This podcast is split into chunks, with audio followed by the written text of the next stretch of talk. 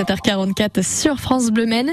On est donc probablement en train de vivre le mois de juillet le plus sec. On vous le dit depuis ce matin, depuis 6 heures, le plus sec depuis 1958. Et ça va durer, nous confirme notre invité ce matin, Rudy Guillemin. Il s'agit de Yannick Sécula, prévisionniste à Météo France. Bonjour. Bonjour. Alors cette impression de vivre un été extrême, elle vient d'abord des fortes chaleurs qu'on a vécues. Est-ce que ce sont vraiment des chaleurs extraordinaires? Bah, c'est surtout au mois de juin hein, où on a battu un record euh, avec 39 euh, degrés 7 euh, le 18 juin, ce qui n'était jamais arrivé. Donc c'est plutôt euh, quand même euh, assez ponctuel. Hein. Euh, au mois de juillet, on a également eu des températures très élevées. 39,7 également le 18, mais on n'a pas battu le record absolu pour ce mois de juillet. Si on regarde la moyenne des températures, on va dire cet été, pour l'instant, est-ce qu'on se situe clairement au-dessus d'une normale saisonnière ou pas tant que ça?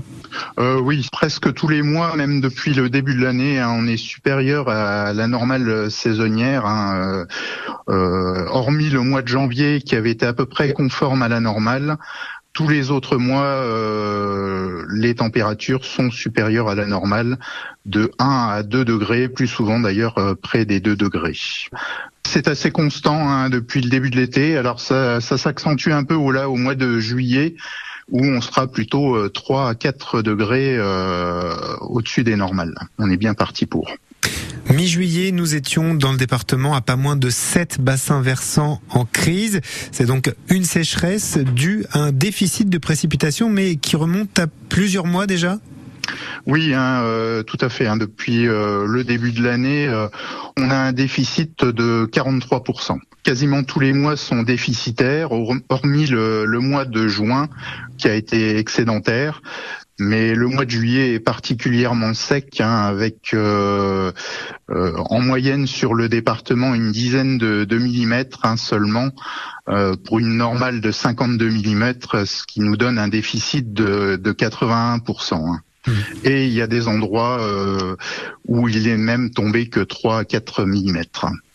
Pour terminer, Yannick Sécula, la question que tout le monde se pose, comment le temps va évoluer ces prochaines semaines? Est-ce que ça va rester chaud et sec ou pas? Pour l'instant, la, la, tendance est plutôt, oui, à rester euh, avec des températures euh, supérieures au normal euh, euh et euh, un temps plutôt sec. Merci Yannick Sécula d'avoir été avec nous sur France Bleu Maine. Je vous en prie.